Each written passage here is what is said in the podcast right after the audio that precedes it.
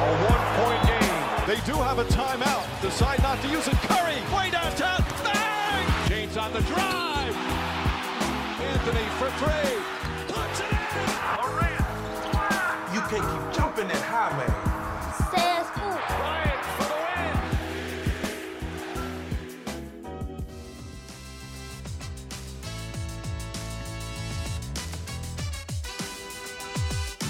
La hype du basket US fait son retour sur Sport en France. Les Frenchies de NBA étaient en Europe pour disputer l'Eurobasket. Résultat, une médaille d'argent pour la bande à Collet. On en parle dans le focus de la semaine. Grosse discussion autour du cas Joel Embiid en équipe de France. Pour ou contre la venue du pivot des Sixers? Le débat est lancé. Hype, épisode 1, saison 2, let's go La hype du basket US est de retour sur Sport en France. On est très très heureux de vous accueillir pour euh, ce programme hein, qui va être là en complet toute la saison cette fois-ci. On a euh, un grand line-up hein, qu'on a essayé d'élargir un petit peu encore cette année et on a surtout euh, des hommes de base qui rejoignent un petit peu l'aventure. Ça faisait quelques temps qu'on ne l'avait pas eu avec nous. Angelo Sakarakis, comment il va? Très très bien, très heureux de repartir et surtout Hype m'avait manqué profondément. C'est vrai, tu étais très occupé hein, cet été, Oui. ça a été chargé. Le Oui. 3-3, sélectionneur, Oui, commentateur. Oui, Et puis il y a aussi un camp aux États-Unis là que tu as mené, donc c'était pas évident pour toi, j'imagine. hein. c'était chargé, mais euh, c'est un avantage d'avoir un, un emploi du temps bien pris parce qu'on fait ce qu'on aime, et donc on en profite. T'as raison. Le 3-3 d'ailleurs, je crois qu'il y a une petite actualité euh, sport en Mhm. France qui va, qui va te concerner euh, ce week-end. hein. Tout à fait, on a le, le Master de Paris, donc un des plus grands événements mondiaux. Enfin un sur le territoire français. Donc il y aura euh, l'équipe euh, de la fédération représentée, donc euh, 3-3 Paris, qui va se frotter aux meilleures nations mondiales et aux meilleures équipes du circuit. Le 3-3 arrive, on va pas poser la question du 3-3 à, à Frédéric Weiss. Lui, c'est plutôt 5-5, un homme bien connu hein, de l'antenne de sport en France. Comment il va, Fred Bah, ça va impeccable. Merci de rejoindre l'aventure. Ben, merci à toi de m'avoir invité. Parce je t'en prie. Angelo, il ne m'aurait pas invité, c'est certain. Tu sais, tu sais, nous, on est là, on est là pour, pour accueillir euh, tous ceux qui aiment le basket. Euh, plaisir d'être là. On sait que ton temps aussi comptait. Il y a pas mal d'actions, le Big Camp notamment. Oui. Cet été, hein, c'était cet été. Tu peux nous en parler un peu? Le Big Camp, c'est on essaie de récolter des fonds pour euh, lutter contre l'autisme. Et donc on fait des camps de basket avec les bénéfices, on les reverse à des, euh, à des IME, à des associations dans, dans des projets. Donc on est plutôt très fiers de ça. Après, on va rester toujours sur moi. Ouais. Donc euh, oui, oui, on, est, on est hyper fiers de ça. Et encore une fois, merci de me laisser cette fenêtre dans- pour en parler. Et on en aura d'autres. On est dans Hype. S'il y a d'actu Hype autour de, de ça, on la mettra bien sûr à l'antenne. J'en profite. Big Camp, euh, consultant, mais également auteur d'un livre. Jusque-là, ça va? C'est vrai Oui. Là, ça va. Ça va très bien? Ouais, ça va impec. Bon bah super, Euh, procurez-le vous, Euh, c'est très très riche d'informations. Connaître Fred de cette manière-là, très très intéressant. On va du côté des États-Unis et San Francisco, un homme qui continue de couvrir les Warriors d'un certain Stephen Curry, c'est Melvin Carsanti. Salut Melo Salut Sylvain, salut à tous, comment ça va? On va très très bien, merci d'être là. On sait que tu te lèves. On va du côté est des États-Unis pour euh, accueillir un homme qui a laissé pousser ses cheveux hein, de- depuis l'été. C'est Antoine Bancharel. Salut Antoine. Salut à tous, comment ça va? On va, on va très bien, merci Antoine. On va t'écouter nous parler de, de la légende Bill Russell là, dans, dans quelques minutes. Ne bougez pas et je suis euh, très très hypé, très fier d'accueillir un homme euh, avec qui je partage beaucoup de points communs. Les origines, date de naissance, mois de naissance, année de naissance, mais euh, Cheveux. cheveux aussi. Mais on n'a pas à manger dans les mêmes assiettes. Hein. Flo Pietrus, c'est, euh, c'est, plus haut que moi. Et c'est surtout euh, un palmarès de dingue qui s'affiche là. Euh, Slovénie, vous voyez, donc euh, champion d'Europe 2013. Il y a une médaille d'argent en 2011. Il y a des médailles de bronze en Serbie euh, avec l'équipe de France. hein. On est bien sûr sur le palmarès international. Et puis euh, il y a une Coupe du Monde aussi, hein, médaille de bronze euh, avec, euh, en Espagne, pardon, avec l'équipe de France. Flo, merci d'être là. Salut Sylvain, Comment vas-tu? Très bien merci, ça va super bien. Néo-retraité? Néo-retraité depuis euh, quelques temps déjà, donc euh, je profite vraiment de, de ce temps d'accalmie pour, euh, pour venir vous voir. Oui, bah merci d'être là. On va parler euh, en fin d'émission aussi de, de ton actualité. On sait que tu as passé quelques diplômes euh, Ouais. très très importants. Donc on va essayer de savoir un peu vers quelle voie maintenant tu, tu, te, tu te diriges. Euh, on a tout le monde autour de la table. Euh, J'ai mentionné le livre, mais en fait on va même euh, vous le faire gagner en jeu concours tout de suite. On va euh, vous poser euh, une question qui concerne euh, nos, deux, euh, nos deux basketteurs là, qui ont été euh, en équipe de France ensemble, je crois, en 2005. Oui. Vous l'avez vu hein, dans le carton d'avant, donc la question normalement est très très facile. Euh, Eurobasket en Serbie en 2005. Quel est euh, le résultat obtenu par ces deux joueurs? Est-ce que c'est médaille d'or, est-ce que c'est médaille d'argent? Ou est-ce que c'est médaille de bronze? Vous répondez sur les réseaux sociaux. Et puis on vous offrira le livre de Frédéric Weiss. Jusque-là, ça va. Promo faite. Hein, on a attendu deux mois euh, le retour de Hype. On y va. Let's go pour le best-of de l'été. C'est parti.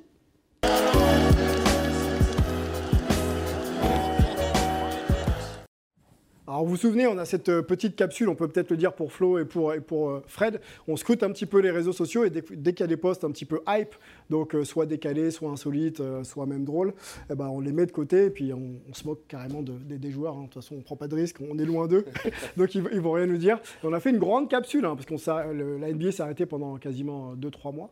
Donc on a une capsule à vous montrer. euh, vous allez voir, c'est très très insolite. C'est parti. Photo shoot. Roger, roger. Fuck that bitch, on it.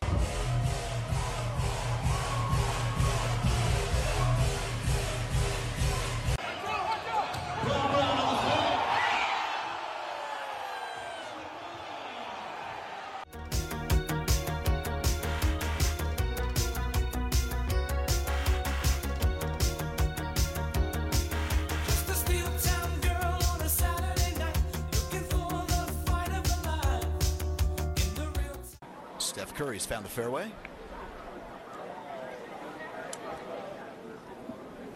Oh,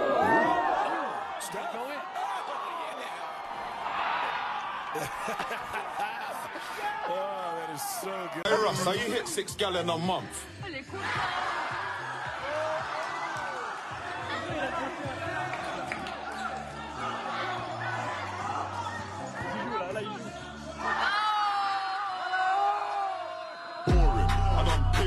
normal.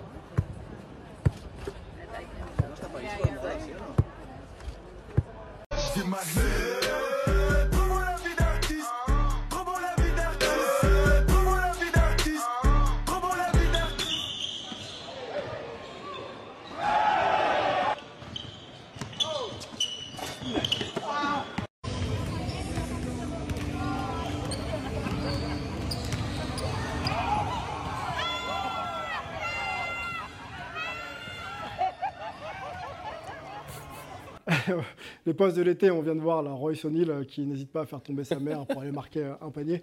Euh, Comme quoi, le basket, c'est important quand même dans, la famille.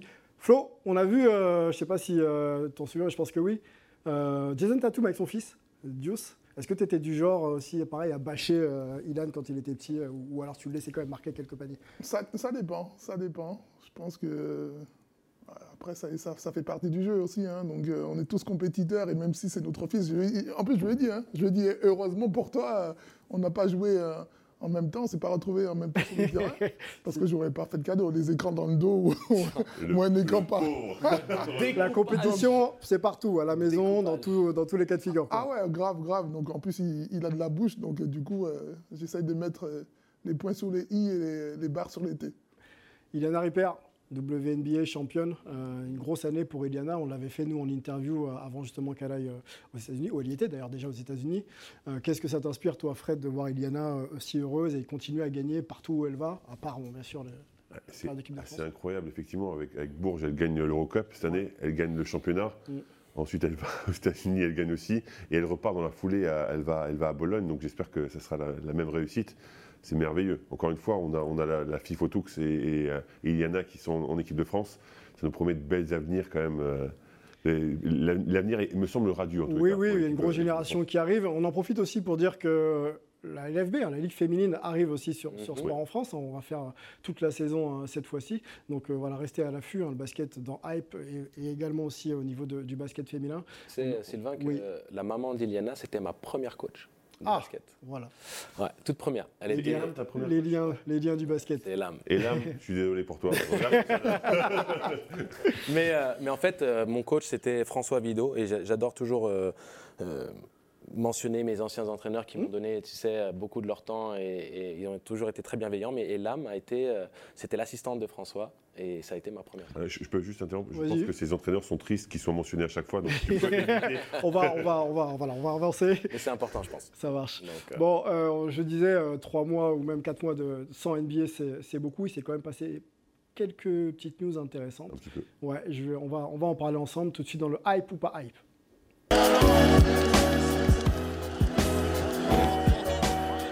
Florent, le hype ou pas hype, c'est un peu euh, je m'en fous, je m'en fous pas. Ok? Donc on a sélectionné euh, trois news qu'on a considérées euh, importantes, donc hype chez nous.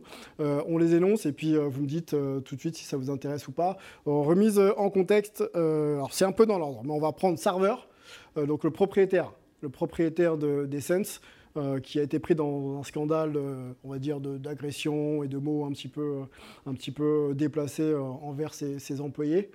Ça Très déplacé. Très déplacé, hein, ça a fait un peu les, les choux gras aux États-Unis. Donc Robert Sarver a d'abord été suspendu par la NBA avec une amende à payer, mais finalement, euh, voilà, la- on va dire que pression, la pression populaire a fait qu'il a été forcé à, à vendre sa, sa franchise. Donc là, c'est en cours. Ça, c'est une première info. Et on est ravis, Voilà. concrètement. Ok. Donc, Ce genre de mec, c'est très bien qu'il dégage. Deuxième affaire de mœurs, euh, c'est, euh, ça concerne Ime Udoka, le coach euh, des Celtics. Première année en tant que coach, on se souvient qu'il était en finale NBA quand même avec, avec, avec les Celtics.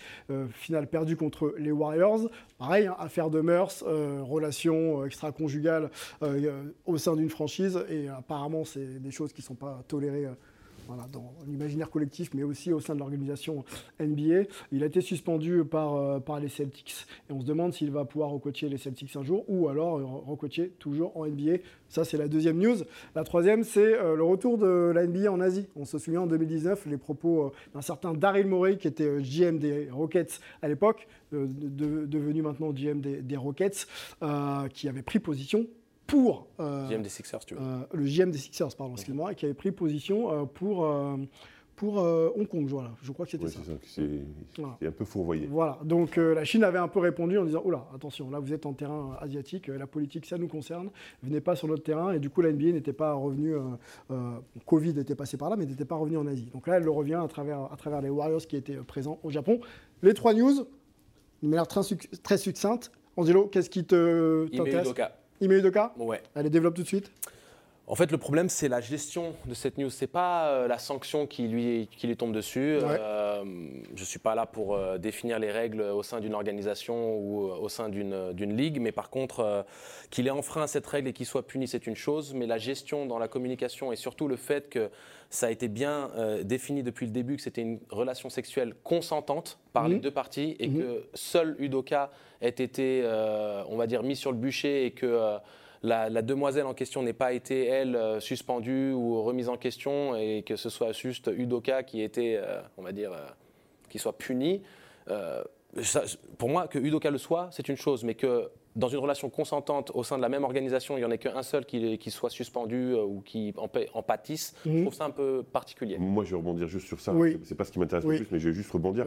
Apparemment, c'est un peu plus complexe que ça. hein. Oui. Euh, Il y, a- y a- y a des choses qui n'ont pas été dites. Euh, ah, effectivement, si dans le cas de figure où il y a une relation consentie des deux côtés, il soit seul sanctionné, je serais complètement contre, évidemment. Sauf qu'apparemment, c'est beaucoup plus complexe que ça. Et euh, de ce que j'ai entendu et ce que j'ai lu surtout, Je, je suis pas sûr qu'il recoach un jour dans sa vie avec ce qu'il a fait. Oui, euh, non, non, mais ce que je veux dire, c'est bien le- plus grave que, ce que, que, que seulement une relation consentie. Je pense qu'on n'en sait, on sait pas plus Le problème, c'est la communication. C'est-à-dire qu'avec les faits qui sont communiqués initialement, si vous voulez pas qu'il y ait, entre guillemets, ce genre de ressenti, il faut être plus clair ou Non, mais ne pas... Le problème, c'est qu'il y a une affaire en cours. Il y a une affaire en cours. Et que la justice est communiquer saisie de ce dossier. voilà. Exactement. Exactement. Donc on va Mais- attendre de mais- savoir ce qu'il en Mais est. j'ai entendu certains joueurs qui s'exprimaient en disant on l'a soutenu au début et depuis qu'on sait exactement ce qu'il en est, on n'est plus autant en soutien avec lui, même au contraire, on est plutôt contre. J'ai envie de dire qu'à mon avis, c'est plus complexe. que ça. Moi, je le soutiens Fred- pas. hein, mais euh, Ah. qu'il soit suspendu, c'est normal. Mais il y a des choses qui doivent quand même On- être mises à plat. Bah, il faut attendre justement que l'enquête euh, voilà, soit approfondie pour donner des, des- retours. Frédéric, Euh, Dis-moi. moi, c'est plus euh, la Chine. la Chine, retour de la NBA en Asie. Euh, Pour, pour moi, c'est hyper important pour la NBA. On sait que c'est euh, Un une gros marché. qui se veut mondiale. Ouais. Ils ont perdu énormément d'argent juste sur un tweet. Donc, euh, je pense qu'ils vont avoir à cœur de faire une opération plus que séduction pour, pour récupérer un petit peu ce qu'ils ont pu perdre. Et encore une fois, tu peux pas te passer d'un milliard de personnes, quoi. Concrètement. Non, on se rappelle, on se remet dans le contexte de la déclaration de Daryl Morey euh, qui s'affiche euh, combattez pour la liberté, soutenez Hong Kong. Voilà. Ouais, Donc, a- euh, Après qu'on soit d'accord ou pas, hein, d'ailleurs, moi, moi, je ne suis pas en train Oui, de après, dire non, ne soutenons pas Hong Kong. C'est juste que c'est le- un marché tellement énorme qu'ils sont obligés de faire un peu des courbettes et essayer de, de rattraper le coup parce qu'il y a trop d'argent en jeu. Est-ce qu'on demande à un GM de s'exprimer sur euh, le terrain politique? il y a des gens Très qui- sont payés pour, pour le faire et pas des GM. Allez, on accueille, enfin on réaccueille surtout Melvin qui attend du côté de San Francisco. Est-ce que la NBA, euh, retour, euh, retour de la NBA en Asie, c'est un, un point qui t'intéresse? Euh, oui, bah alors j'ai pas, j'ai pas envie d'en rajouter, plus parce que, parce que Fred a dit, euh, a, a- a dit ce qu'il fallait, mais c'est vrai qu'on a vu l'accueil des Japonais pour les Warriors et pour les, euh, et pour les Wizards qui a été absolument exceptionnel. Donc j'espère que c'est de bon augure pour, les, pour la NBA, mais moi ce qui m'intéressait plus, c'était plus l'affaire Robert Sarver, le des, des Suns. Eh ben écoute, on t'écoute, on t'écoute. Vas-y. Bah, moi, ça m'intéresse pour deux raisons. Le premier, c'est le parallèle avec l'ancien propriétaire des, euh, Clippers, Donald Sterling, qui avait été exclu à vie de la NBA en 2014. C'était d'ailleurs la première décision forte d'Adam Silver, qui était dans sa première année en tant que commissionnaire de la NBA. Et là, on a une décision qui est plus, euh, plus clémente, suspendu un an, une amende de, de 10 millions de dollars, qui a surpris un peu tout le monde, même si euh, Silver disait que c'était le maximum qu'il pouvait donner et qu'il y avait des ramifications légales un peu plus complexes. Et le deuxième point que je retiens, c'est surtout la, pression des joueurs. On a eu beaucoup de stars NBA qui sont élevés contre cette décision, que ce soit LeBron James, Draymond Green, Chris Paul, Steph Curry a appelé euh, en privé euh, euh, Adam Silver. Et puis il y a aussi le syndicat des joueurs, il y a le sponsor maillot PayPal, le sponsor maillot des Suns, qui est aussi monté au créneau. Et du coup, c'est vraiment cette pression publique qui a permis à Server de dire bon, écoutez, faut que je, je peux pas, pas continuer, et je, pars. Et je pense que encore une fois, ça part des joueurs et de euh, de l'impact que les joueurs vraiment ont sur la NBA qui continue de grandir année après année.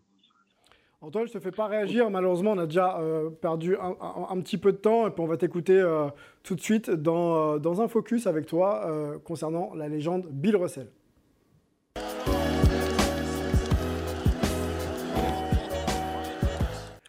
Alors pour les plus jeunes euh, d'en- d'entre nous, euh, Jordan, Bird, euh, Magic, LeBron James, Iverson, Steph Curry, ok.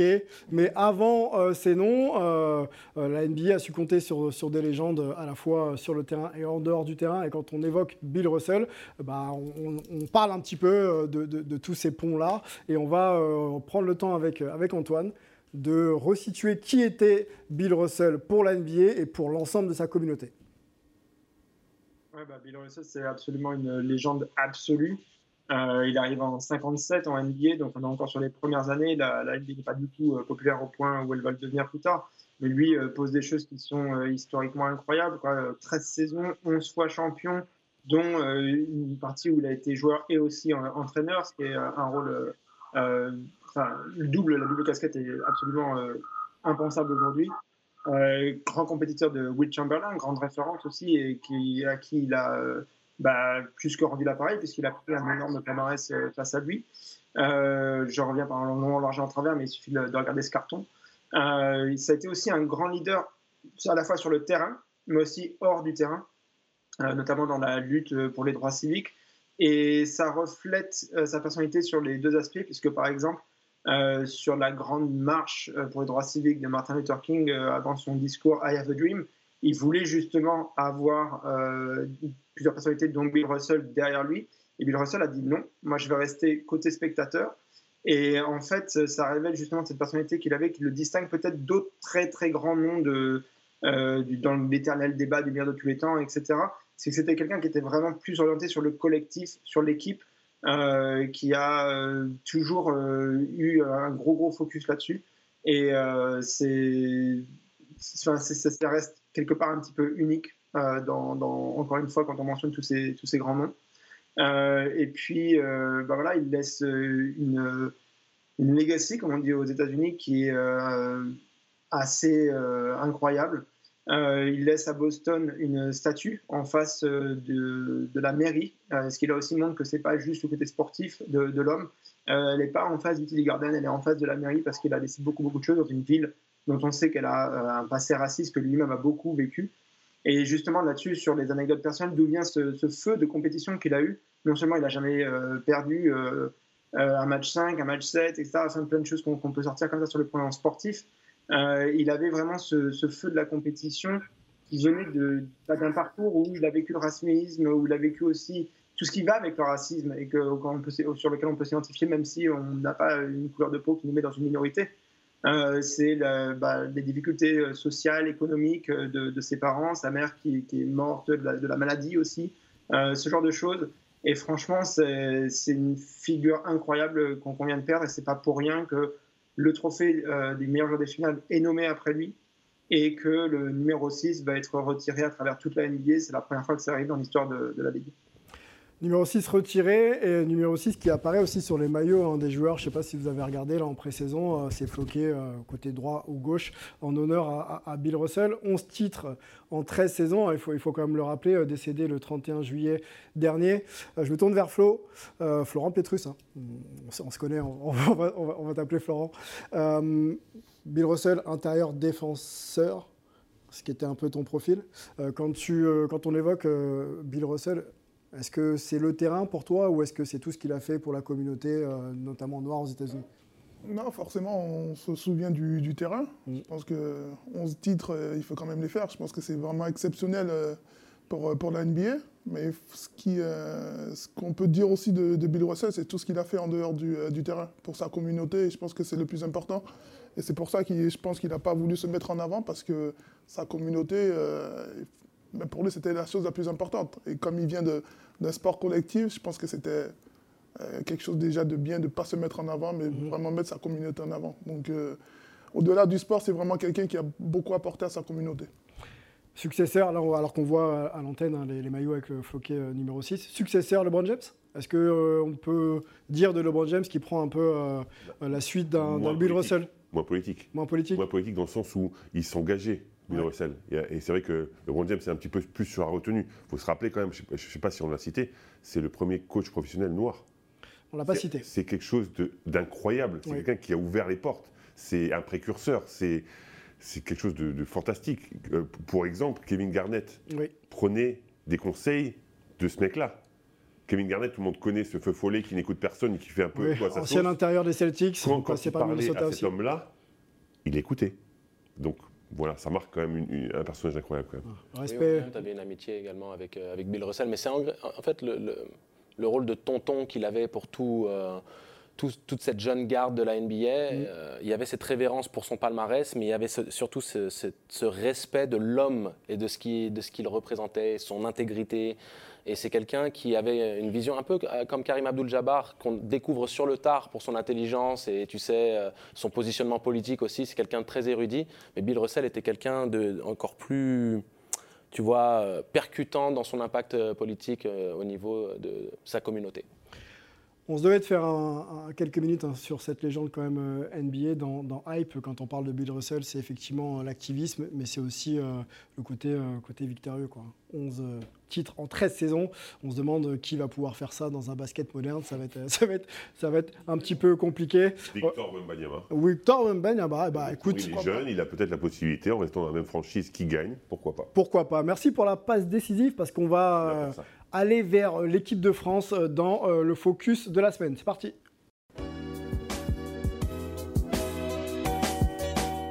Alors le focus, euh, porte donc sur l'équipe de France, je l'ai dit tout à l'heure. On va euh, prendre le temps un petit peu de faire les passerelles entre la NBA euh, et, euh, et l'Europe. Il y a eu un Eurobasket cet été. des NBAers, Rudy Gobert et Evan Fournier, ont pris un peu de leur temps pour, pour défendre le, le maillot. Médaille d'argent, c'est pas rien quand même. On va essayer de se faire une petite analyse entre nous. Soft, mais, euh, mais euh, quand même, mais quand même précise.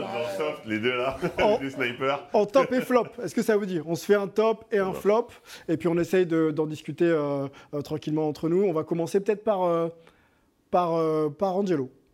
Ok. Angelo, Euh, top et flop. Moi, mon top, c'est le fait que malgré euh, le parcours euh, improbable et inespéré, on, on revienne avec une médaille d'argent, donc une médaille de plus. Ouais. Et c'est quand même euh, le prestige de pouvoir euh, enchaîner les podiums année après année après année. Donc cette continuité-là, c'est un top.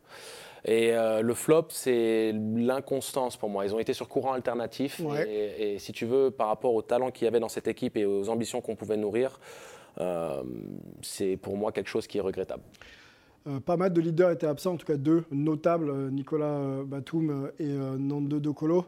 On peut considérer que cette équipe de France était un peu new look sur un cycle un petit peu différent, euh, Flo. Est-ce qu'on se dit que finalement euh, l'irrégularité dont, euh, dont mentionne euh, Angelo, c'était quelque chose qui est un peu normal finalement?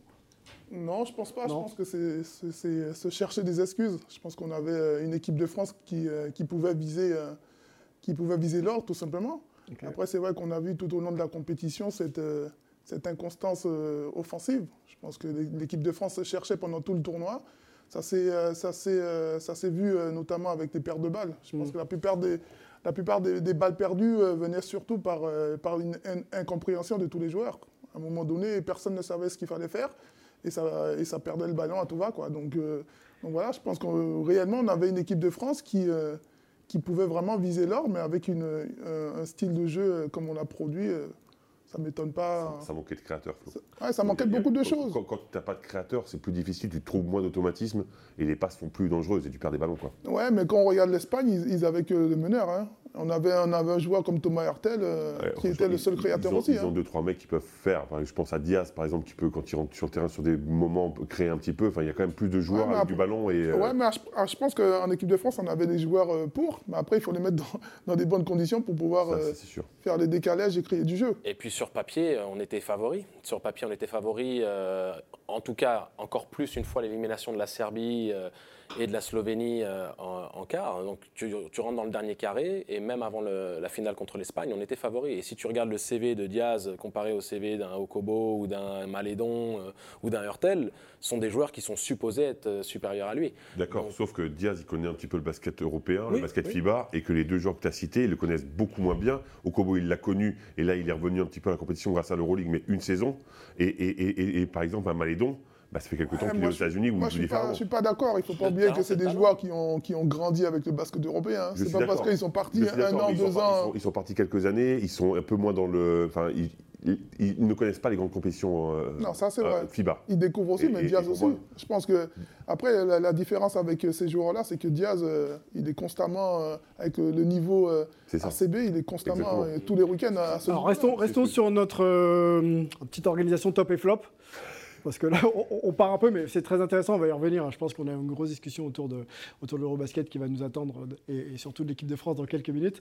Euh, on était sur ton flop, j'ai bien compris, les pertes de balles. Ouais, les pertes de balles, ouais. Par contre, le, le top, ce Le serait top, quoi? Je pense que déjà, euh, mis à part la, la- la médaille D'argent je pense que c'est euh, la détermination qu'ils ont montrée tout au long du tournoi. Le caractère de cette équipe, Le quoi. caractère, parce que Oui, il en, il en- il en- en il a fallu. hein. finale et en quart de finale, il fallait vraiment euh, Voilà. avoir du caractère pour se sortir de ce. Passer les Turcs et passer euh, Les les Italiens, ouais. euh, très très euh, juste. Leur force de caractère, oui. Ok, très bien. Fred, top et flop. Alors moi, mon top, il n'est pas très original et moi, et moi, il va être plus nominatif parce que vous avez parlé euh, de, co- collectivement. Moi, j'ai envie d'être un peu plus pointu, j'allais dire, ou en tous les cas plus ciblé des, des joueurs. Donc moi, c'est Terry Tarpey, mon top. Mhm. Parce- pour plusieurs raisons. Déjà parce que tout le monde l'a critiqué quand il est arrivé. Il est arrivé sur la pointe des pieds, il était 17e homme, il, est- il était 15e homme, il était 12e homme, et finalement il a fini en 5, et heureusement, parce qu'il a apporté plein de choses. Euh, et en plus, pour la, pour, pour- pour la BetClick, je trouve que c'est hyper intéressant de montrer qu'on a des vrais joueurs. On est passé sur une chaîne grand public Oui. où on a pu voir un joueur de BetClick jouer, donc j'espère que ça, ça peut aider les gens à, à suivre ça. Et, et mon flop, c'est un autre joueur, c'est TLC. Alors, TLC, c'est- assez simple. Pour moi, la mode est au 3D. Ok. Et pour moi, c'était le 3D. Donc défenseur et euh, tireur à trois points. Ouais, pour moi, c'était le 3D ultime pour l'équipe de France. C'était celui qui allait apporter tellement de choses. C'est-à-dire que défensivement, il allait être le, le- stopper de l'équipe, qu'il allait pouvoir justement prendre ses shoots à trois points, créer un peu d'espace pour les, joueurs. Il n'a pas du tout apporté ce que j'espérais. Et j'en suis désolé parce qu'encore une fois, c'est un joueur que j'apprécie beaucoup. Alors, je vais remettre euh, 10 balles, comme on dit, dans, la machine. Euh, TLC, c'est un joueur qui joue peu en NBA. Euh, quelque part, tu peux avoir un profil, mais si tu n'es pas sur le terrain, quand tu arrives en FIBA, c'est un vrai problème, on est bien d'accord. C'est un vrai problème. Sauf que lui, il connaît les compétitions de FIBA. Il a, aux Jeux Olympiques, il était là. Il a été, Il n'arrive pas à. il a été très très bon. hein, il manque pas un peu de confiance et un peu de rythme. Ah mais il manquait de confiance et de rythme, c'est une évidence. Mais, mais encore une fois, j'espérais mieux de lui parce que je pense qu'il a ce potentiel. Mais effectivement, l'explication que tu donnes, c'est certainement la bonne. Ok. Ne pas jouer, bah, c'est compliqué après. Alors messieurs, on va s'arrêter tout de suite parce qu'on a avec nous l'un des protagonistes de cette aventure, euh, médaillé d'argent euh, aux Jeux hein, de Tokyo 2020 euh, qui ont lieu bien sûr en 2021 et médaillé d'argent avec euh, l'équipe de France à l'Eurobasket là, qui s'est fini il y a quelques semaines. C'est Gershon Yabouzélé. Bonjour Gershon. Bonjour. Bonjour. Bonjour Gershon, merci d'être là. On sait que le, temps euh, t'est compté. tu n'as pas pris de pause quasiment entre la fin de l'Eurobasket et le début de ta saison avec le, Real Madrid. Euh, on parlait un petit peu avec les experts en plateau euh, globalement de la performance de l'équipe de France en top et en flop. Euh, on va pas te lancer là-dessus, mais moi j'ai une première question à te poser. Euh, quelques semaines après euh, donc avoir obtenu cette médaille d'argent avec l'équipe de France, quel sentiment tu as sur cette aventure? Ben, forcément, avec un peu plus de recul, euh, on a, on a, c'est plus facile d'apprécier cette médaille d'argent. Après, euh, c'est vrai qu'on a eu un, parcours assez euh, atypique, c'est un peu compliqué, il y a eu des hauts, il y a eu des bas. Donc c'est vrai que malgré tout ça, de s'en sortir avec la médaille d'argent, on est, on est vraiment heureux, quoi, et, c'est bien, quoi, au final. Sur le plan personnel, on sait que ça s'est plutôt bien passé euh, pour toi. On a, on a quelques cartons statistiques qui situent un petit peu euh, euh, ta production sur cet Eurobasket. Il y a quasiment 15 points, 55% au tir, 2 passes, 4 rebonds. Et sur l'impression, on t'a vu clairement te hisser à un niveau de, de- de leader. Comment tu analyses aussi cette, cette, cette performance, ta performance pendant l'Eurobasket? Après, moi, ça a été quand même assez, on va dire, facile pour moi parce que l'intégration euh, avec les joueurs leaders, euh, notamment Evan Fournier, Rudy Gobert, ça s'est fait naturellement, quoi, même avec Thomas Hurtel aussi. Euh, avec lui, on a passé une année au Real Madrid, mais on parlait souvent pendant les matchs, après les matchs, à l'hôtel. Voilà, il essaie vraiment de me donner confiance, que je sois vraiment un des leaders et qu'en attaque, je puisse prendre mes responsabilités. Et aussi le coaching staff, notamment Vincent Collet, qu'on parlait assez souvent, qui essaie vraiment de me donner confiance pour essayer de me pousser. Quoi. Donc euh, ensuite, moi, j'ai euh, j'ai vraiment essayé de jouer juste et d'apporter euh, tout le, le- le meilleur que je peux apporter pour l'équipe. Question euh, en plateau euh, d'Angelo Tsakarakis qui est avec nous. Écoute, euh, moi, c'est euh, toujours intéressant parce que euh, on a pu voir ton évolution. Il est passé par Rouen. Après, il a eu cette étape en NBA où il avait un profil pour moi où il pouvait réussir, euh, non seulement au niveau de ses qualités athlétiques, mais euh, dans sa capacité à pouvoir être très mobile. À l'image un peu d'un Kevin Séraphin, même s'ils ne sont pas par- pareils, mais ils ont cette mobilité pour des gabarits très physiques. Euh, et puis en plus, euh, on, avait le même agent, donc j'ai toujours gardé un œil attentif sur lui. Mais, euh, mais c'est, j'ai pas vraiment une question, même si j'aimerais tout de même savoir si la NBA reste dans un coin de ta tête, parce qu'il est évident, en étant un des tout meilleurs intérieurs en Euroleague et avec le profil athlétique qui est le tien, que sa place est à l'échelon supérieur. Donc, euh, qu'est-ce qui se passe dans, dans ce cranium là-haut là? Non, bien sûr, bien sûr, c'est la question est toujours là. C'est j'ai jamais enlevé. Comme j'ai toujours dit, c'est un rêve de jouer NBA. Bon, vraiment d'y aller pour jouer. C'est vrai que moi, les deux ans et demi que j'ai fait là-bas, ça a été un peu compliqué, mais il y a quand même beaucoup de bons, quoi. Il y a beaucoup de choses que j'ai pu apprendre. Euh, je me suis amélioré, ça me fait de l'expérience, donc c'est- c'est c'est clair que mon que, que je connais. Mais en tout cas, euh, par rapport à, à aujourd'hui, la question, non, elle est, elle est toujours pas enlevée. quoi. C'est c'est clair que l'NBA, euh, si, si j'ai une bonne situation, un bon contrat, quelque chose qui me permet de pouvoir euh, jouer, euh, bien sûr que on se posera la question et pourquoi pas. Fred, tu avais une question, je crois, qui faisait un peu le lien Ouais, NBA Europe. Justement, salut. Bertrand. Euh, toi qui as joué en NBA, toi qui euh, joues au Real, on, on parle toujours de- que, que le Real se rapproche beaucoup en termes d'infrastructure, en termes d'entraînement de la NBA. Tu pourrais nous dire un peu les différences et les points communs avec la NBA en termes de, de préparation et, et tout ce qu'il y a autour de- du, basket réel, quoi, en fait?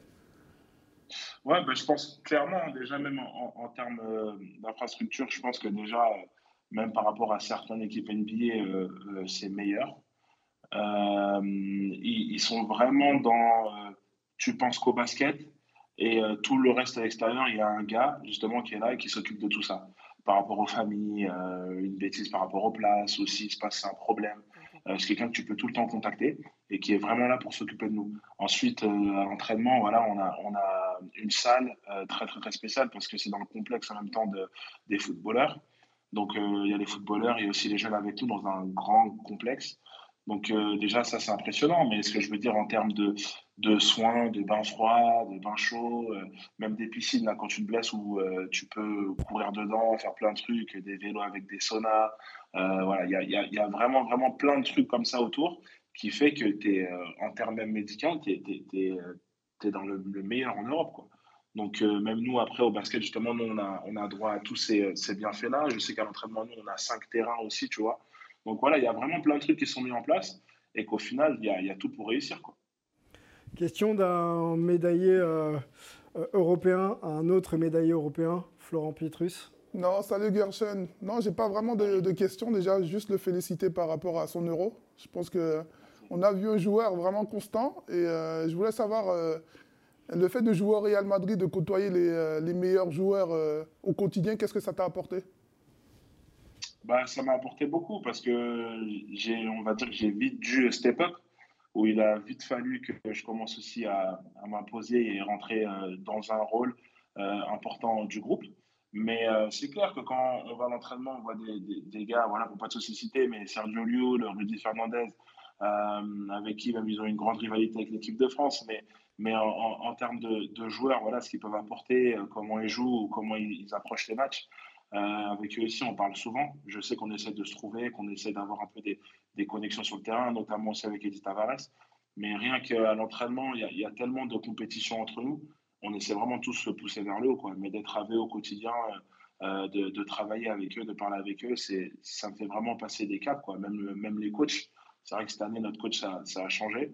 Mais le nouveau coach, qui était coach assistant depuis des années aussi avec Pablo Lasso, ben, il est presque comme lui. Quoi. Et je sais que lui aussi, je vais apprendre encore cette année. Et voilà, je cherche vraiment à, apprendre chaque année.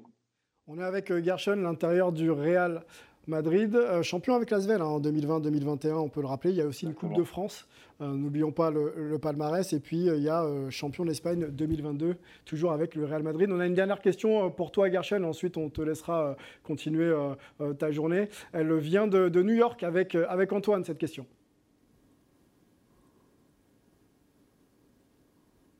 Est-ce qu'il m'entend, Antoine? Oui, oui, oui. Oui. Euh, non, Gershon, euh, pas, euh, en fait, on m'avait pas dit que ça c'est une question, mais euh, bon, je vais juste en fait te remercier parce que pour une fois là, j'étais juste spectateur, j'avais pas à couvrir le basket et tu nous as fait passer un bon moment en famille depuis ici aux États-Unis. Donc merci si tu me autorises ce jeu de mots totalement pourri. Mais non, vraiment, il faut dire que ouais, tu as été mon top puisque la question à la base était top et flop. Et parce que voilà, tu, tu, on sait que l'équipe de France c'est la vitrine du, basket français pour une audience qui ne regarde pas forcément du basket. Et euh, vraiment d'avoir un joueur dont on n'a pas forcément entendu le nom parce que NBA, etc., c'est pas euh, jusque-là ton destin, euh, ou en tout cas, pardon, ton, ta trajectoire, mais ce sera peut-être ton, ton, destin que tu la retrouveras. Mais voilà, tu as mis des choses en avant qui, qui font du bien et qui vraiment, à mon avis, ont fait du bien pas que à l'équipe, mais aussi aux gens qui ont regardé et qui ont suivi cette campagne et qui, encore une fois, touche un public plus large que celui qui s'intéresse de près au basket. Donc, euh, vraiment, merci pour ça. Et euh, voilà, je crois qu'on va demander mon flop après, donc j'enchaînerai derrière. Et on va remercier euh, surtout Gershon, le féliciter aussi pour cette médaille euh, d'argent. On a vu quelques, euh, quelques regards un peu tristes après cette défaite face à l'Espagne, mais le parcours est, est, grandiose et une médaille d'argent dans un Eurobasket, c'est toujours quelque chose de notable. Donc félicitations à toi, félicitations à vous. Puis merci d'avoir pris du temps pour, pour nous et puis on se retrouve bien sûr quand tu veux maintenant, tu sais, tu sais où nous trouver. Merci à vous de m'avoir reçu en tout cas. À, à- à très bientôt, Gershon. On continue. euh, débrief élargi, euh, top et flop. Est-ce qu'on avait un petit peu fait le tour avec, euh, avec toi, notamment sur le, le top Fred? Je sais plus. Oui, oui, on avait Oui? fait le tour, oui, oui. Ok, très bien. Bah, avançons alors dans ces cas-là. euh, et puis on va aller tout de suite, on va rester même d'ailleurs, sur l'équipe de France. Et on a une très très grosse discussion euh, qui avait déjà même commencé un petit peu en coulisses euh, sur euh, bah, l'équipe de France, la- le présent et l'avenir, puisque ça s'écrit avec un E apparemment. Euh, donc c'est le débat de la semaine. On y va, c'est parti.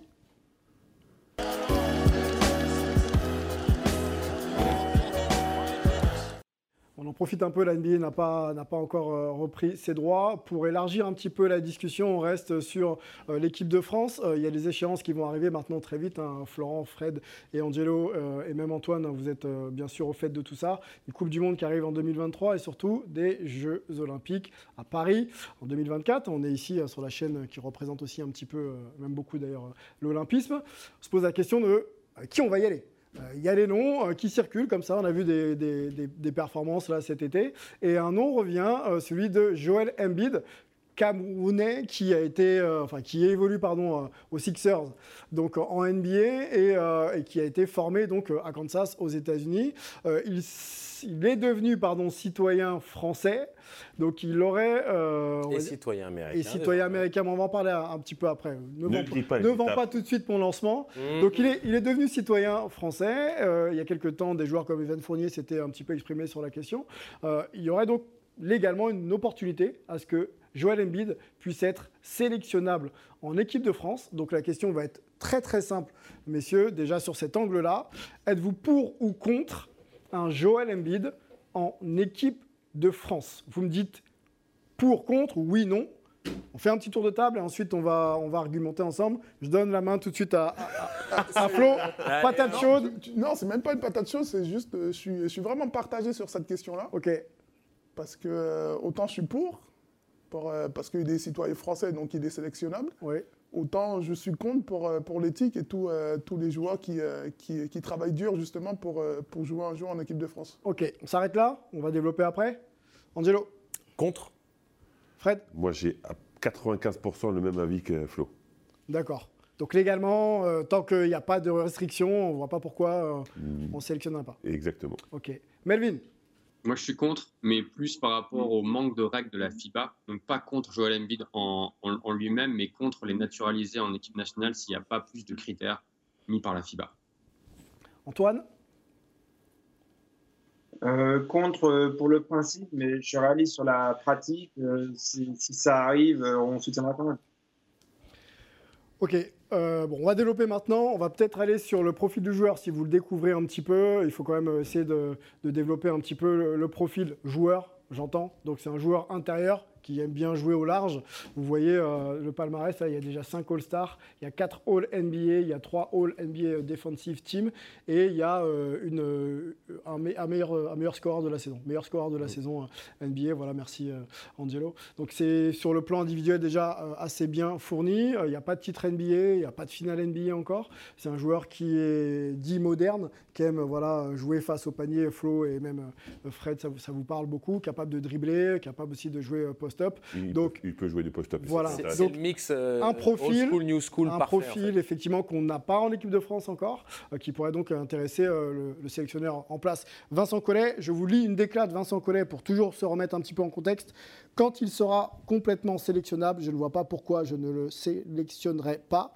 On a toujours pris les meilleurs joueurs et il rentre dans cette catégorie. C'était euh, le 2 août dernier. Euh, on peut continuer avec, euh, c'est plus récent, là, c'est le 20 septembre dernier, Boris Dio, que tu, vous connaissez bien tous les deux, général manager de l'équipe de France.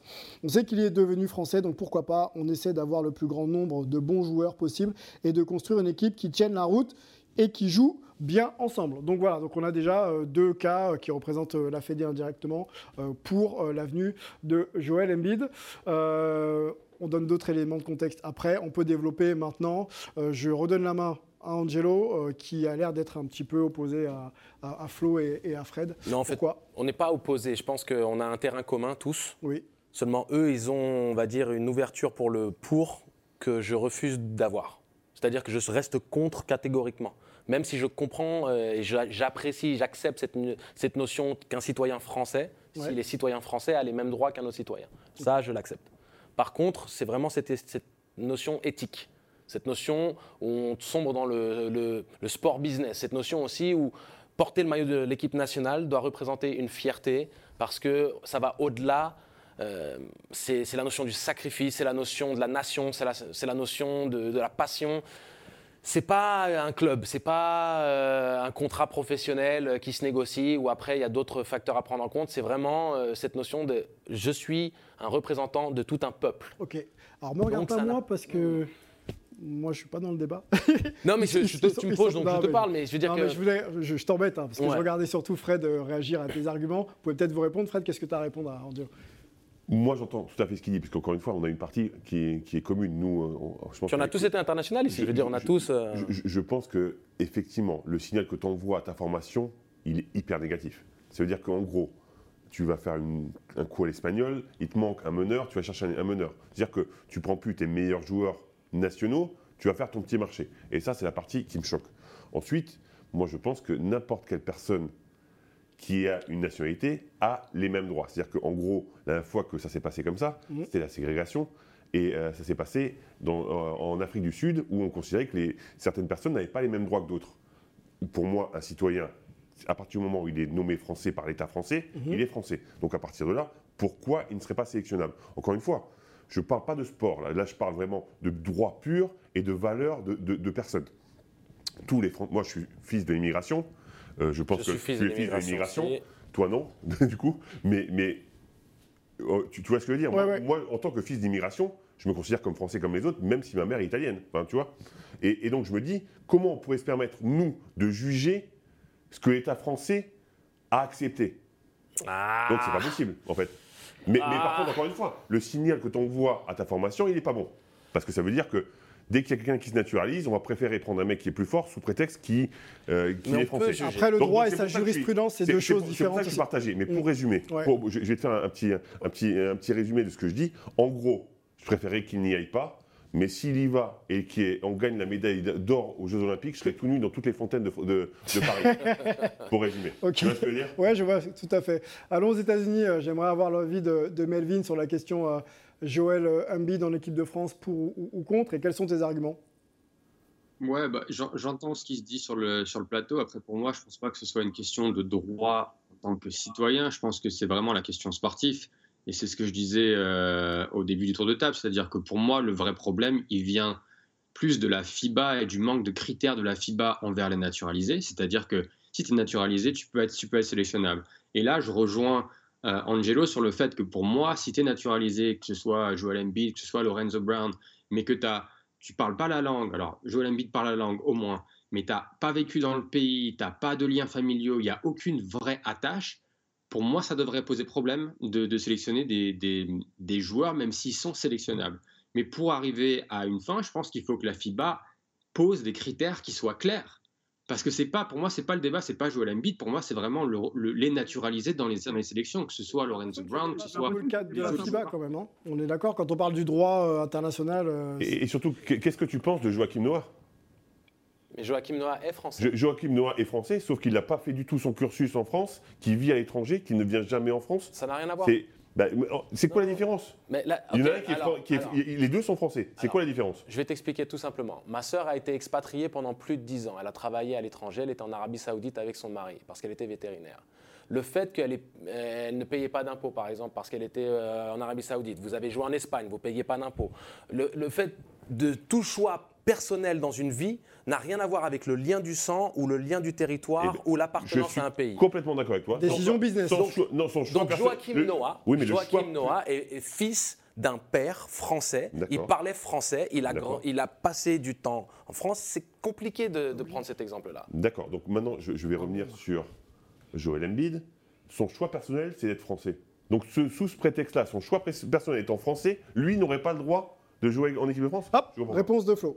Qu'est-ce que penses? Moi, moi, je dis c'est juste euh, un problème d'éthique. Qu'il soit français et sélectionnable, euh, tout le monde sait que personne ne va interdire à Vincent Collet de le sélectionner. Il est Je disponible. pense que c'est le message que tu envoies aussi euh, aux autres. Quoi. À tes jeunes, à, à ta tes jeunes, formation. à ta formation. Donc, euh, moi, j'ai pas de problème à, à voir euh, Joël Embiid dans l'équipe de France, et au contraire.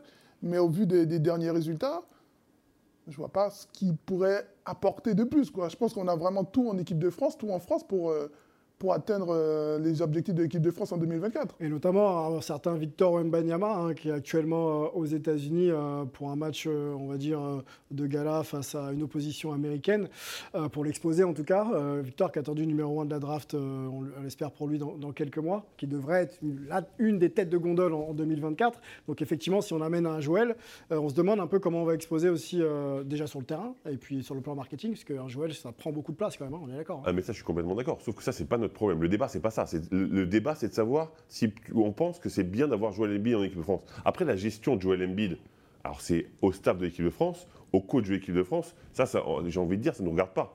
Euh, La, la question encore une fois c'est de savoir est-ce que ça vous choquerait en gros que Joel Embiid soit en équipe de France? Oui. Eh bien moi je peux pas dire que ça me choquerait étant donné qu'encore une fois le mec est aussi français que moi.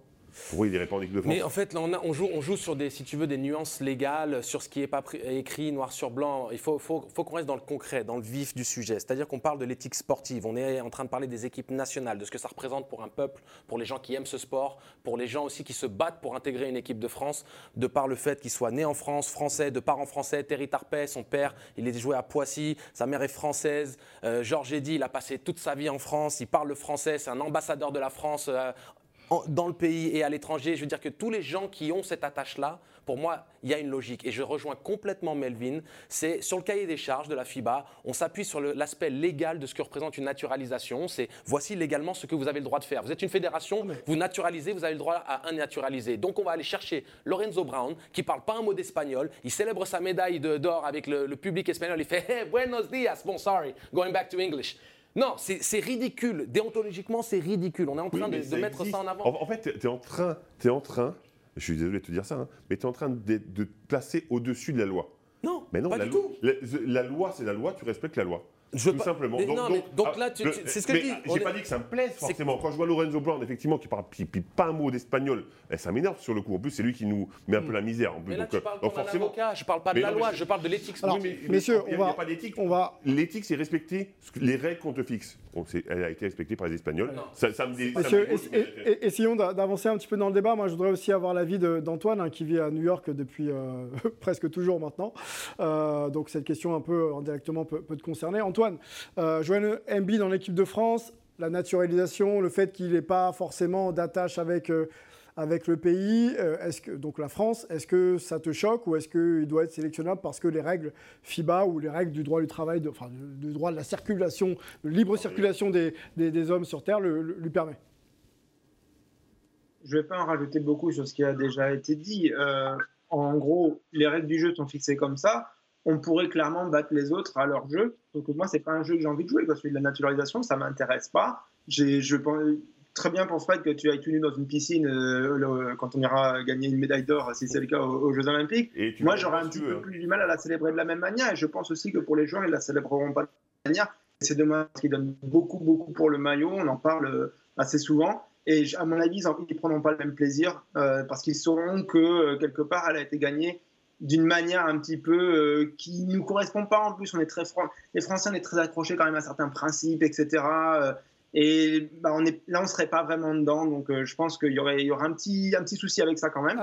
Ouais. Euh, et puis sinon, bah, Joël, moi, je lui avais quand même parlé quoi, c'est, quand, quand c'était sorti, parce que ça remonte à plusieurs années, hein, cette histoire qu'il va aller chercher le- Juste avant que tu continues, Antoine, il y a français. Florent qui, avait, donc, veut, qui veut réagir sur, ce- et- sur tes propos. Et après, tu reprends tout de suite. Non, Excuse-moi. en fait, on, on- on parle depuis tout à l'heure, mais personne, euh, Joel Embiid nous a pas dit pourquoi il voulait devenir français. Là, on parle de l'équipe de France, mais peut-être il est, il, est, il est français parce qu'il a envie de, de- devenir français, euh, euh, français tout simplement. Est-ce qu'il s'est exprimé d'ailleurs sur le fait de vouloir essayer être en équipe de France? Ça, c'est des Bah, il, choses. a, eu- qu'on il, n'a a, pas il vues. a jamais dit ça. Il a dit ouais, je veux devenir en français. Il, vient, il vient de se faire naturaliser américain, on, les on mecs. parle, on- on parle de, de- de- de basket business, mais en aucun cas il a dit ouais, je veux jouer en équipe de France. Antoine, reprends, vas-y, tu as l'air aussi de vouloir réagir.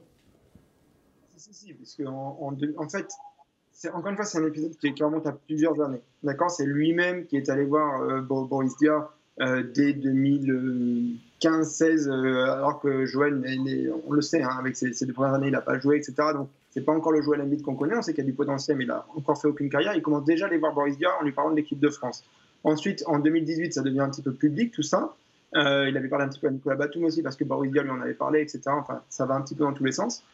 Mais en 2018, ça devient un peu public. Nous, on est dans le vestiaire des Sixers avec euh, Maxime Mallet, avec Pascal Gibernet, euh, d'autres reporters français. Du coup, on, on va poser des questions là-dessus. Joël nous explique qu'il a quand même certains liens avec la France. Euh, à ce moment-là, il y a dans, son équipe euh, Timothée Luau justement, il dit qu'il va aller le voir pendant l'été. Il nous dit que ses parents sont allés très souvent, euh, plusieurs fois par an, en vacances, à Noël, l'été, etc., en France, qu'il a de la famille, qu'il aime bien le Tour de France, qu'il aime bien regarder la Ligue 1, qu'il a soutenu euh, l'OL euh, pendant des, années quand il en- enchaînait les titres de champion de France. Il nous raconte des choses où on voit qu'il y a quelques liens. Mais ceci dit, de dire que c'est comme, euh, par exemple, un Joachim Noah, euh, non, là, c'est pas la même échelle du tout. On est vraiment en dessous. Euh, Joël, même son français, je suis désolé, il a quand même pas mal perdu, quoi, et ça s'arrange pas au fur, et à, au fur et à mesure des années. Euh, c'est pas la langue qu'il pratique le plus, euh, et on sent qu'il y a des fois ça fourche un petit peu sur certains trucs. Euh, après, moi aussi, ça m'arrive des fois d'oublier mon français, hein, mais euh, ce, que, ce que je veux dire, c'est qu'on sent qu'il y a quand même pas un niveau d'attache, même. C'est pas comme s'il y avait rien. Euh, mais euh, on, on sent que c'est voilà, il, y a, il manque quelque chose quand même. quoi. Il y a, tellement pas un niveau d'attache que bah, Joel Embiid est devenu là récemment citoyen aussi américain. Donc on se pose maintenant la question de savoir euh, quelle équipe il va pouvoir euh, intégrer. Moi je voudrais juste qu'on se fasse une petite simulation. On a, on a réfléchi avec Lucien, euh, notre chef d'édition. Voilà, le 5 majeur de Team USA, euh, potentiel bien sûr avec. euh, avec, euh, avec euh, Joel Embiid dedans. hein. donc il y aura un LeBron, un Steph, euh, un KD, un Anthony Davis et donc un Joel Embiid. Est-ce qu'il serait plus utile Joel Embiid à cette équipe-là, Flo, donc Team USA, ou est-ce qu'il serait plus utile à notre équipe de France, où on mettrait un Nando De Colo, un Evan, un Nicolas Batum, un, un Gershon, ou alors peut-être non, un Rudy et un Joel Embiid. En fait, ce qui me fait peur avec, euh, avec cette équipe, euh, avec cette équipe-là, c'est qu'ils prennent tellement de place. Ouais.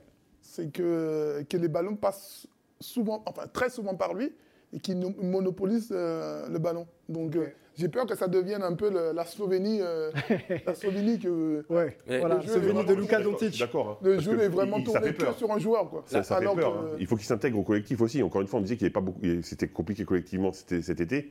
Donc j'imagine avec un Joel Embiid qui arrive en plus et qui, qui demande tous les ballons, euh, ça va être chaud. La problématique est la même pour toutes les équipes euh, avec un joueur comme ça. On parle d'un top 5 NBA. C'est-à-dire que c'est. top- vraiment top 5. Il y a LeBron, il y a KD. euh, forcément, les ballons vont pas tous passer par. euh, par euh, Non, non, par ils passeront Embiid. pas tous. Je, je suis entièrement d'accord. Donc euh, il y a des joueurs vraiment. euh, Hors top Team cinq. Il USA. est vraiment top 5. Ouais, top 5, quoi. Non mais hors Team USA, hors Team USA, qui serait la seule équipe au monde capable d'aligner un talent où tu dis ok, Un joueur parmi tant d'autres. pas, pas parmi tant d'autres. Parmi tant parce que d'autres. non. Quand tu as un KD, quand tu as un LeBron, quand tu as un Steph, Oui, oui, t'as tu, tu en, mentionnes 4. T'en mentionnes 4 au monde. Flo, au monde. Non, mais là, on parle de Team USA, le 5 de départ. On n'est Oui, pas sur c'est le monde. C'est les meilleurs joueurs au monde. Tu, tu rajoutes juste Jokic, Doncic et Antetokounmpo. Fin de la liste. Non, mais restons dans le 5 de Team USA. Est-ce que c'est un joueur parmi tant d'autres dans cette équipe ou est-ce que c'est C'est pas un joueur parmi tant d'autres, c'est Par contre, le en équipe meilleur de France. intérieur de cette équipe, devant Anthony Davis, et de loin. ok. Mais, meilleur intérieur, mais Oui. pas meilleur ailier, pas Oui. meilleur joueur. Soit, mais Donc, mais donc ça veut En équipe de France, il sera meilleur intérieur, meilleur, meilleur ailier, meilleur meneur, meilleur Non, coach. il meilleur... sera pas meilleur meneur. Ah, il prendra tellement de. Partage un peu. hein. Il est pas meneur, en- le grand, encore, Je suis d'accord avec toi. Peut-être qu'on pourrait le nommer coach finalement. Non, mais il, il est pas, il est pas meneur, Bon. les gars. Ne, ne soyons, ne soyons pas Non, dans la dire, caricature. serait- en fait, il caricature volontairement mais en disant, en disant que ce serait le meilleur joueur largement. Un dernier compliqué. mot avec Angelo, parce qu'on est déjà euh, over. Non, je disais simplement qu'un mec comme Embiid, qui est un talent générationnel, c'est le, pont entre la, old school et la new school, et il est top 5 NBA, ce qui veut dire qu'il est top 5 mondial. Et tu rajoutes LeBron, KD, tous ces joueurs-là, il n'y a pas de problème. Le problème de Team USA, c'est un peu avec Olajuwon quand il a joué pour Team USA, ils n'en ont pas besoin de lui. Mais l'équipe de France, à l'heure actuelle, au-delà de Team USA, il n'y a pas une équipe mondiale meilleure qu'elle. Il n'y a que Team USA qui peut être potentiellement meilleur que la Team France. On a perdu de 5 points contre Team USA. Alors Embiid pourrait aider cette confrontation-là, mais pour un Eurobasket, Embiid n'est pas essentiel. Et pour un championnat du monde au-delà de Team USA, Embiid n'est pas essentiel. Pas d'accord vraiment, mais, Mais bon. on, je- était, on était favoris avant de jouer l'Espagne, sans, avec, avec ou sans Lorenzo Brown. Mais alors, Et- mais le storytelling. On, était favoris, mais on n'a pas gagné. hein. Soit, en mais- fait, il y a plein de favoris qui, qui noircissent tous les tous les. Non, mais ça euh, reste Monsieur, du de- monsieur, on va, Ça reste du on va sport. pas refaire le débat de l'équipe de France, c'est Je passé. voulais juste dire, ça reste Oui. du sport. Le- un match n'est jamais gagné avant d'être joué. Et on doit mettre ces 1-1 sur la table quand on va aller jouer un match de basket. Le problème, c'est qu'on parle juste qu'il y a une seule équipe au monde qui est sur papier meilleure que l'équipe de France. Sur papier. Et c'est Team USA. Parce que sur papier, on est les yeux dans les yeux avec toutes les autres On nations. est- La Serbie est plus forte. Sur papier, encore une fois. C'est les yeux dans les yeux pour moi quand on est à, on en fera, à force égale. on en fera une autre euh, discussion, messieurs. On a- je suis obligé de vous couper. C'est- Ça va être intéressant. On le refera bien sûr ensemble dans, dans quelques semaines. C'est une évidence. On a Flo Pietrus qui est avec nous. On n'a plus trop de temps, mais moi j'avais quand même une question sur euh, ton actualité et sur cette après-carrière qui commence vraiment à se dessiner maintenant. On sait que tu as obtenu des diplômes euh, fédéraux pour euh, entraîner au plus haut niveau et pour euh, prendre la gestion éventuellement d'un club en France ou à l'étranger. Vers quoi tu te- t'orientes le plus? Non, déjà, j'ai vraiment pris les deux ans pour, pour me former. Parce Ouais. qu'en étant joueur, j'ai pas cette prétention de, de- de dire que je sais ce qui se passe dans les bureaux. Donc, j'ai vraiment pris les deux ans. J'ai passé mes diplômes d'entraîneur avec Angeo d'ailleurs. Et l'année dernière, j'ai passé mes diplômes de directeur sportif. Donc, c'est vraiment vers ça que je, je voudrais me tourner. Diriger un club, construire des projets, et voir un club avancer. Donc, euh, donc voilà, diriger un club, c'est ce qui ce m'anime en ce moment. La première recrue, ce serait qui? Ilian Petrus, non? Comment la première, la, la première recrue de ton club, ce serait ton fils peut-être Ah, bien, sûr, bien sûr. Bon, le fiston qu'il faut aller voir euh, sur euh, la BetClick, euh, c'est- c'est très très sérieux ce qu'il produit. et, euh, ça devrait, à mon avis, aller, aller très très loin. On va te remercier, Flo, d'être venu. Merci Sylvain. Ça, faisait, euh, ça me tenait à cœur de t'avoir dans cette émission. On espère que tu as passé du bon moment. moment. Ok, Très bon moment. super. Fred, on se retrouve très vite. Hein. Avec Ta, plaisir. ta place est là, maintenant tu sais où le trouver. ok. Angelo, merci beaucoup. Avec grand plaisir. Euh, on se retrouve très vite la semaine prochaine. La semaine prochaine, même heure. Melvin Carsanti et Antoine euh, du côté des États-Unis, merci beaucoup, messieurs. On rappelle le livre qu'on vous fait gagner sur les réseaux sociaux. La question, c'est euh, la médaille obtenue. La médaille commune obtenue par euh, Flo Pietrus et Fred Weiss euh, à euh, l'Eurobasket. Quelle couleur était-elle? Voilà, c'était en 2005. On vous donne euh, quelques infos. Or, argent ou bronze répondez sur les réseaux sociaux et puis on, on donnera la réponse la semaine prochaine. Le replay de cette émission est disponible aussi sur euh, le site de Sport en France et sur l'application et sur YouTube de Hype et Sport en France. Donc n'hésitez pas à y aller, liker, commenter. Puis on se retrouvera bien sûr la semaine prochaine pour discuter de Hype NBA avec vous. Euh, prenez soin de vous, pardon, et à bientôt. Ciao